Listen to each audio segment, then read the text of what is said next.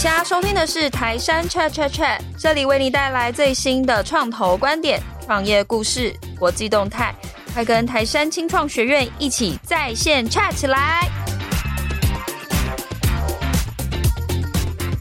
大家好，欢迎大家来收听由台山投资与高校人生商学院一起推出的一个 Podcast 节目。今天所要的是有关职人访谈的区块。那我不知道各位过去这一年有没有发觉科技日新月异，然后在今年有非常多的一个成长爆发性呢？包含 AI 的工具都有非常大显著的成长。那到底今年是一个二零二三年底，那我们要展望二零二四年，那我们怎么样去看待创业以及科技的相关的发展呢？那今天我们非常荣幸能够邀请到美商中金合的资深合伙人洪世成 Sean，让我们热烈欢迎 Sean。Hello，Sean，你好。台山 Chat Chat Chat 的朋友们，赵老师，大家好，我是彭世成啊，我是中金合集团的资深合伙人。啊，我是在台湾念完书之后呢，到了美国去念研究所，我拿了一个电机的硕士跟一个 MBA，我后来就第一个工作在矽谷，我是从事半导体的工作，是从工程师开始，然后从工程师最后再转型到这个行销啊，然后这个在半导体行业待了大概七年。然后在一九九六年呢，正式进入这个创投行业。啊，我一直都专注于在大中华区及美国地区的前沿科技的投资。啊，所以我在这三个地方呢，事实上都待过一段时间。啊，那很幸运的呢，参加很多的一些上市成功的项目。介绍一下，就是说我过去的经历呢，就是在美国大陆加台湾参与了三个地区的前沿科技的这个发展。好，这个大概是我简单的介绍。请问一下，Sean，就是刚刚听起来你的分享的，就是过去投的公司里面还蛮多，其实就我们的定义里面的 Deep Tech，你自己也是不是也比较锁定这一块去做投资？就是从过去，例如说半导体，尤其你的工程师的背景，帮助你可以更好的了解这些技术，然后所以在你的也许叫投资偏好上面，就更喜欢看像这样的团队呢？对，我本人。是呃，念了一个电机系嘛，哈，所以我本身有一些比较这个科技的基础，啊，那在工作一段时间以后呢，我想进入这个投资行业。那我在投资行业的话，就等于是我有包括科技加投资的这个知识，哈，所以大家也很希望往这方面走。那对科技的追求也是我本人的兴趣，哈，所以这么多年来，各位也知道，这二十年来科技的周期发展性是非常大的啊。从我们最早的 PC 到我们现在讲的人工智能，甚至是核融合、量子电脑，哈，所以那一路我们就追随着这个科技的发展，哈，像科技该也可以知道，最早从美国开始，然后往亚洲走，往日本走到台湾，现在到中国大陆，等于是我们这个将近三十年间啊，我们就跟随着这个科技这个发展潮流啊，在两岸三地之间呃工作，然后寻找一些好合适的一些投资机会来做投资。嗯都是很硬的科技，核融合、量子电脑都是最新，但是真的是超难懂的。那时候我有看到新闻，就是中间有投 AlphaRain，就是做那个桌上型的核融合的系统。我说觉得哇，这实在是太酷了。还是说，是不是可以邀请 Sean 跟我们分享一下，当初怎么会有这样的一个规划呢？那个我们投资是做前沿科技投资啊，嗯，所以前沿科技投资上就是我们投资未来，嗯、我们每年都会看未来的科技发展啊。哪些科技会改变我们产业的发展，提升我们的健康，或者协助我们能够更好的管理我们的环境，我们就会寻找这些科技来投资。那核融合，我想这个最近可能在报章杂志上大家也稍微了解了哈，因为现在能源事实上是一个大问题啊。这个 COP28 刚刚结束，它在上大家可以知道，第一个，他们在二零五年核能要增加三倍。啊，增加三倍，就核能，大家以前这个谈为之色变的核能，说要废核，但要废核，但是现在有个更大的问题是减碳，嗯啊，减碳的问题是关乎人类的生活是更严重的，比这个核能所谓的废料会造成更大的影响，好，所以这个两害相权取其轻嘛，对吧？所以大家知道说好，减碳现在才是我们最重要的一件事情，那核能和废料事实上因为科技的发展是有办法解决的。那再一个就是，我想各位知道，美国现在开始大力的推动核融合这件事情啊。嗯哼。那核融合是什么呢？道理上很简单，核融合就是把两个氢把它合在一起，因为它质量损失会产生能量。太阳就是一个不断的核融合的一个结果啊，所以产生这么大巨大能量，这么多年来哈，然后在地球上，我们事实上就想模仿太阳这个核融合的能力啊，说做这件事情。所以各位可以看到，过去这五六年来啊，核融合投资在全世界都非常快啊。那我们中金核大概也在五六年前看到这个趋势，我们觉得这个事情做成功的话，事实上是一件非常了不起的大事哈。各位想想看，我们家能够用这个核融合，因为氢这些材料啊，事实上是很容易取得的。那你做成这个以后，它最大的优势是它没有污染啊，没有核辐射，又没有废料，好，所以我们假如能够完成这件事情。各位就不用再依赖化石燃料了啊！没有化石燃料，实际上你碳排放就降低非常非常多哈。那我们讲传统的核能啊，大家会讲有核废料啊，我们这个核融合也没有，所以这个事情做成功，我想是一个非常了不起的一件事情啊。但是这件事情还是有很大的困难啊，从科技的突破啦，应用商业上突破，要去做很多很多的事情。那可以跟各位报告一件事情，现在我们实验室所做的核融合啊，它的 Q 值啊。所谓 Q 值就是啊、你的输出能量除以输入能量，现在已经大于一了哈。我们大概可以做一点三到一点五，所以这个已经是一个很大很大的进展啊。当然我们要商业化了，要工业化，可能一点二点三不够，可能要增加到三到五。但是可以跟各位报告，就是说我们已经有了一个蛮大的突破啊。那这件事情大家还不断往前推进。所以总结来说，投这个投资案呢，一个就是我们觉得这个趋势发展非常好。啊，那这个做成功呢，也是一件大事，所以这是我们为什么在五六年前开始进入核融合这个领域投资的一个最大的一个原因。我想请教一下上，就是呃，除了像刚您提到就是核融合这样子的领域，那您个人自己有没有觉得呃，也许叫未来三五年，特别你刚刚有提到说，其实创投就是投前沿科技，是对于未来的发展去做一个投资啊，去做一个也许叫做呃帮助，也许叫技术上可以更好的一个发展。那我们透过投资的方式来做，那你自己个人三到五年内。或者是未来你自己更看好哪一些领域的发展？那这些领域可能对于台湾新创来说是一个绝佳的机会呢？未来三五年啊，我事实上我们持续在看这个事情啊。就是我刚刚讲投资，就是说我们上在创投投资也有分早期、中期跟晚期嘛，哈。那做中晚期投资相对是比较容易的哈，因为你的产业的发展相对大家比较清晰啊，可能你投资的公司产品也都出来了啊，然后这个也可能还有一些收入、一些客户。啊，这相对来说会比较容易，但是做早期投资呢，是一个风险比较大的，也是比较难的，但是也是影响最大的，因为这些事情做成功的话，影响很大。未来三五年呢，我想这个科技发展哈，我们从全球的趋势来看哈，现在我们讲这个人工智能啊，这个我想这个 ChatGPT 出来以后，大家对人工智能有很大很大的突破啊，所以这一块呢，我想是一个很重要的一件事情啊。尤其是呃，ChatGPT 这些，各位可以知道，这个 GPT 现在可以帮你写文章，可以帮你画图，图对不对？影片都可以。现在最近一个公司可以帮你做影片，所以这个是一个非常大的一个突破哈。而且以前这些科技这些所谓这些工具啊，不是一般人就能用的，就你要有专业人员、工程师才把去使用这些科技，对吧？但 ChatGPT 的最厉害的地方，它是让你一个一般民众、一般的消费者。都可以在使用，啊，所以你可以想象，这么多人用这个产品，将来它可以衍生出来的可能性有多少？啊，所以这是很大的一块啊。那这个我觉得这一块是大家要特别注意啊。这个不只是消费者、企业、政府啊，所有人都要去做，因为所有你可以知道的人现在都在利用 GPT 做一些事情。那会利用它的人就可以达到一个非常好的一个效果。啊，有人测过一个 GPT 啊，他们的认为就用智力测验测试它，那个报告出来智商是一百五十几啊。哦，那一百五十几，所以你善用 ChatGPT 这个意义是什么？你可以有一个一百五十智商的人在你旁边辅助你。嗯，所以现在你自己没有那么聪明没有关系了哈，你只要利用工具，你旁边就可以一个或两个有一百五十智商的人在帮助你做事情。那你可以想想看，这个是多巨大的一件事情。所以我就是说，因为现在工具很多了哈，个人都可以用得上。那企业你不用的话，你竞争者在用；你不用的话，你就就被淘汰。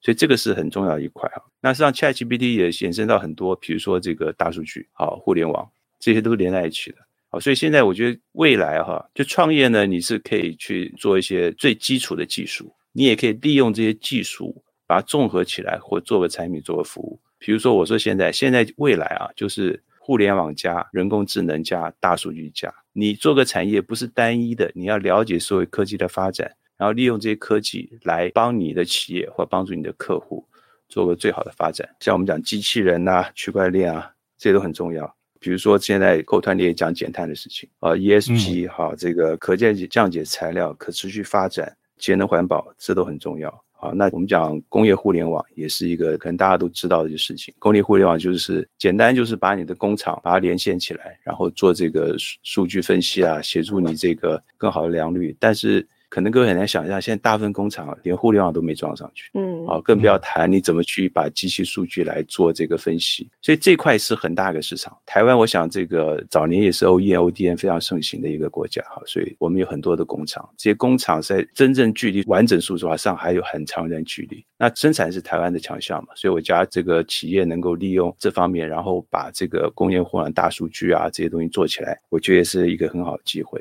那能源方面，各位也知道，这个我们现在讲电动车是吧？电动车对不对？再生能源。事实上，现在我们讲是这个氢能源啊，氢是一个燃料，好，所以氢也是一样，氢这个燃料本身也没有任何的这个所谓的碳排啊，也没有什么的污染。这个就像我们加油一样，这个发展我觉得也是值得我们注意的哈。这个所有全世界一些主要国家都把氢。这个能源的发展当做国家重要的战略目标和项目之一，我觉得这个也是我们要特别注意的。另外，像量子计算，这个细节不讲了，因为这个也比较复杂。但量子计算是一个算力的一个积累。现在可能各位也知道，算力就是国家安全啊，你的国家有足够的算力，对你国家就很重要啊。所以，我想这也是我们可以去做的一件事情哈。那我们中间还在投这个医疗健康产业，是我们的一个方向哈。所以我们有投资这个医疗编辑啦。脑机接口啦，医疗服务啦，医疗设备啦，这个我觉得也是将来很重要的一块发展。那至于台湾，我们刚刚讲的都是一些大的趋势哈，但是台湾的厂商应该怎么做呢？我觉得这要每一个团队要自己发挥自己的能力哈。第一个，你创业，第一个了解世界趋势的一个发展。这个趋势发展不只是你产业，甚至到经济。比如说现在俄乌战争，这对我们影响什么？对吧？中美贸易战对我们企业影响什么？好，你都要仔细去看。在了解整个趋势发展以后呢，你再了解自己团队的竞争能力哈，再把自己团队竞争能力，你再如何找到一个合适的市场，做出一个好的产品。替你的客户，替你公司创造价值，那你的公司本身就有价值啊。那台湾我刚刚也提到了，台湾政府我们也提了这所谓的五加二产业嘛，哈，五加二产业，我觉得不管是智慧机械啦、亚洲矽谷、绿能科技、生医产业啊、新农业啦、循环经济，我觉得这都很重要。实际上我刚刚讲的里面很多就在这个里面的范围之一。嗯、但是你说。哪个是最好的？我觉得是一定要由团队他们自己来看，因为跟你自己能力有关系哈。就你一定要知道大的趋势发展，哪个是你的，你跟你的团队能够做得到，在里面能够产生价值。我觉得这是一个值得创业的一个方向。我我想要请教一下，因为刚刚像你提了一些领域上面，我听起来感觉很多其实是比较所谓呃需要雄厚资本才也比较有机会。我的想象不知道对不对？例如说量子电脑，你要投入算力这些，其实就就像做呃以 OpenAI 来说好了，他做 ChatGPT，其实他要很大量的就是在算力相关的这些，就费用上是很惊人的。但台湾可能就团队上募资没有那么顺畅，所以这样子这类型的题目会不会对于台湾的团队？如果去做，会是一个比较大的挑战呢。这个就看团队能力哈，就是说你刚刚讲的这个 GPT 啊，GPT 这玩意儿就看你要投资什么方向。假如你要做这个所谓的大语言模型啊，我是劝大家都不要做了。对，这个不是。最近台湾说要做，政府说要做这个。呃，政府做有他不得不做的原因了哈，嗯、因为我们再多讲一点哈，就是说，因为你这个所谓 GPT 啊，这个生成式语言啊，就是说，事实上是你给他什么训练的数据，他就出来什么答案。嗯，好，那你也知道，每个国家它有它的这个意识形态跟它的这个文化，有些问题在不同国家会不同。嗯，会希望是不同的答案，答案对，不是希望说都是西方文化历史下的一个答案，嗯嗯、也不是希望是某一个国家答案，这是每个国家自己的东西。嗯，所以为什么每个国家要做自己的 GPT 呢？因为他只想把他想说的东西让他的别人可以看，人民看到。对啊，这没办法的事情。我想这个这个也很正常啊，这没有不正常啊。每个地方的文化教育都不一样嘛，他当然是希望他的文化教育产生他想要的一个东西嘛。所以我就说，大语言模型，我们先讲 OpenAI 好了，OpenAI 也花了相当多的钱啊，而且这个几十亿了嘛，对吧？然后你别讲 OpenAI 好了，我们讲微软，这个 Google 自己都在做，嗯，也花了非常多的钱，比 OpenAI 花的钱还要多，上百亿美金。但是呢，他们有 OpenAI 做得好，嗯啊，这也是个案例哈，就是说，你看 OpenAI 是一个创业团队，他为什么才一百两百个人嘛，可以做到微软跟 Google 几千人做做事情，他可以，他们做不到，我做到了，为什么？嗯、因为小公司在创业公司，它的行动力很强，他、嗯、随时要改就可以改，随时随时要做可以做，不用再上上报下报，然后 还批预算啊，这一大堆事情来不及哈。嗯、所以回来讲那个成本的问题，你假如做大语言模型，那你的团队要等你去募到这么多的，这么多钱，对对吧？你募不到，你根本不要想这个事情。那 GPT 这一块，我觉得台湾团队适合做的是做 GPT 的垂直应用哦。因为语言事实上是很通用一个东西，但假如我们讲产业，我今天要做个制造业的 GPT，我要做个广告 GPT，那我可以保证你做的是比 ChatGPT 做的好，因为你给他的数据都是你专业的数据，嗯，啊，ChatGPT 你当然你去训练它，它也会了哈，但一般人不会去做，所以你把你这个产业的数据输进去，比如说我说一个企业可能它有个五十年，对吧？你把这企业过去五十年的数据资料放进去。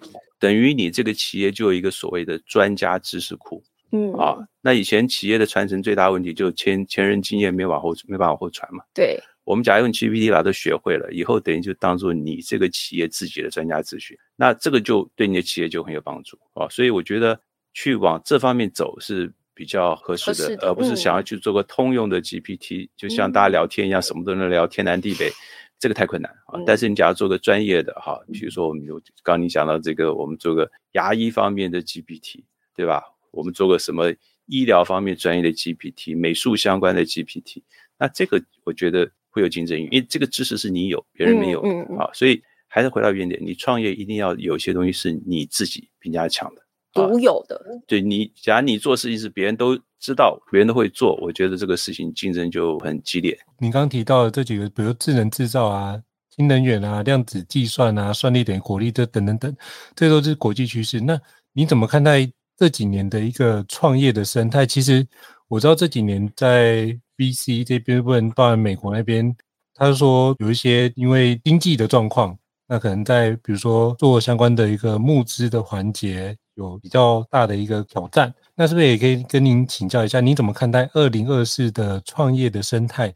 有没有哪些机会跟挑战呢？是不是可以邀请跟我们分析一下？整个生态来讲哈，就比如说台湾的话，我觉得台湾现在生态有很大的一个进步哈，就是说政府也提供了这个百亿级的这种配套支持基金啊，就是说会支持我们这个创投来做一些投资哈。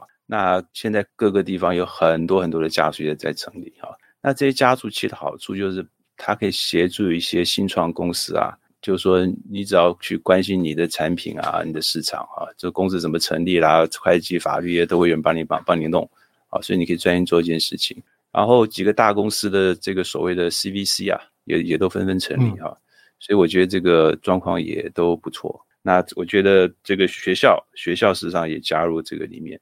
但是呢，各位也知道，现在的创业的方向啊，跟我们以前台湾强的这个所谓这个硬体制造啊不太一样啊。现在更多是人工智能、大数据啦，这些五 G 啊，这些很多都是软体相关的东西。那这软体相关的、东西，事实上就还是需要人才。就但是你怎么去结合台湾的旧有的科技制造的能力，跟新的这些东西？好，所以我刚刚跟各位讲说，比如说工业互联网，对吧？你把这些软件应用到工厂里面，我就是一个，我觉得这个很好的机会。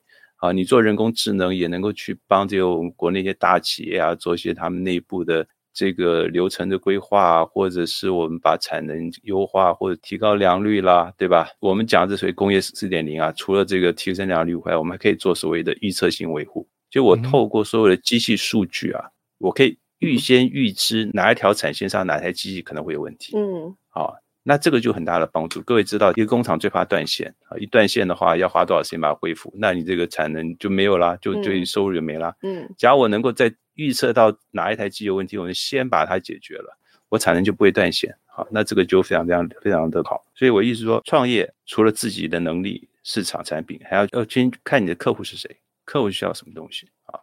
你能做出你客户需要对他有价值的东西，你本身价值就会产生。所以这个生态方面啊，另外提到募资啊，募资大家都知道，今年比较比较辛苦，辛苦一点，嗯，明年我估计大家也差不多，啊，差不多。但是我倒认为这个不是一个太大的问题哈，就是说我们做了这么多年啊，就是说比如说这个创业，我们的资金都一直存在的。啊，就比如说创投资金，我们一直都有资，一直都有持续都还是在投的，一直都有钱，也持续在投资。嗯、我们也持续在找好的公司来做投资。那现在的状况就是比较辛苦，就是说，事实上，我觉得呢，我们这个有句老话，就是危机就是转机。嗯，啊，因为危机第一个是危险，嗯、第二是机会，对不对？但你有危险，有些团队看到危险，有些团队看到机会。看机会，嗯，好。那事实上这两个是并存的。好，我就举个例子给你听。我们现在募资环境不好。这什么意思呢？资金少了，所以能够拿到资金的团队也变少了。那这个情况之下有什么好处？就说第一，以前我们常常发现一件事情啊，你看到好的题目就一段上来创业，不管有没有能力啊，他这个能力是九十分、五十分，都在都在创业，哎，都拿到钱了，那市场就很混乱啊，竞争非常激烈啊，这个削价竞争什么什么。那现在呢？第一。原来可能有十个团队创业，现在只剩下三个团队在创业。所以原来人分散到十个公司，现在集中了三个公司。那你这公司成绩会大一点。嗯。那这个三个公司相对也比较能拿到钱啊。那你能拿到钱，你去跟没有拿到钱的竞争，你又有优势。哦，所以反而是这个物资环境不好啦，这个经济寒冬，反而是我觉得创业者最好最好的一个机会啊。因为这个时候你可以好好的去做你的产品。另外一个，你的这个相对的这个。竞争啊，就是这些没有帮助的竞争啊，就是我们所谓的杂音啊、噪音也小很多啊。我们以前讲劣币驱逐良币嘛，对吧？你现在不好的公司用削价的方式把好公司给搞垮了，最后那个不好的公司自己做东西也做得不好也垮了，整个产业就垮了啊。这个时候这个情况就会少。那你好好把产品做出来，等到市场回来的时候，那就是你的机会啊，就是你的机会。好，所以我觉得呢，这个时候是所谓真正好公司锻炼内功的机会。啊，你好好做好，将来只要市场周期回来了，这个机会都是你的。我刚好想到一个，我最近听到一个新创 CEO 分享的例子啊，他就提到说，像大家就是说，呃，讲到乌俄战争啊、能源的危机啊，或者是供应链断链的这些风险危机啊，他说其实大家都觉得是一个危机，是一个风险，是一个不好的事情，但对他来看，他本身是那个台积电的供应商，他说对他来看，他现在这个环境给他非常多的商机，因为例如说以台积电好了，他就必须要建更多厂。你说德国要建厂，日本要建厂，美国也要建厂，就给他非常多的机会，有更多的生意去做。然后他的这个例子就刺激了我去想的是，其实刚刚彭总您的分享也是一样，就是做也许叫做创投的，或者是做创业的人，其实他们面对所谓别人看到的风险跟危机，他都会想到一些新的方法去做解决，帮助自己去做成长。所以刚刚您提到的说，这些危机其实代表后面也就是有机会，有危险也会有机会，我觉得这个也是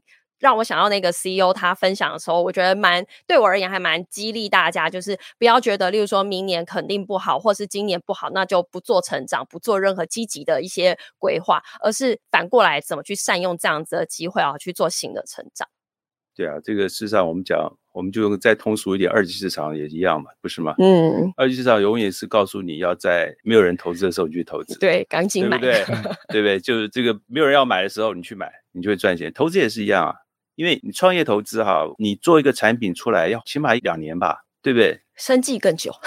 对，我就说你你这个生计更久，对不对？生计是又是另外一个题目啊，所以我一说，你事实上就要在市场不好的时候去开发产品。产品开发完，市场好的以后，你才有机会。嗯，因为等到市场好，你再来开发啊，等下你开发出来，市场就下去了。好，所以这来不及。所以很多事情就是我们讲要逆周期而行啊，逆周期而行，通常是会有一个不错的一个结果。嗯，就果然做创投都很乐观。那是不是可以有请跟我们分享一下，就是二零二四，你会对于新创除了刚刚逆周期而行之外，还有没有什么样的经营上的一个建议跟提醒呢？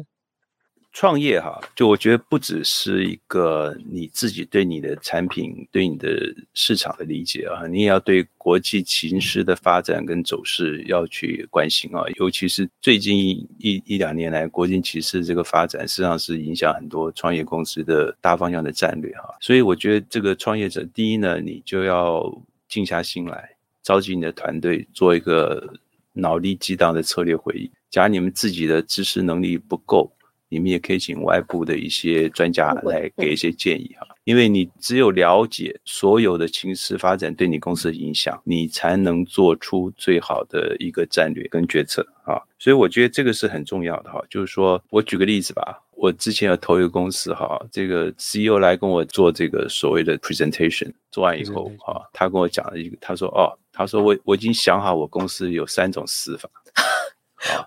哎，我今天很有意思啊！Oh. 我就问说，你有哪三种死法？他就讲了啊，第一种是怎么样，这样我的公司可能就就经营不下去；第二个怎么样，我的现金流就没了，就完不了。三种死法里面去。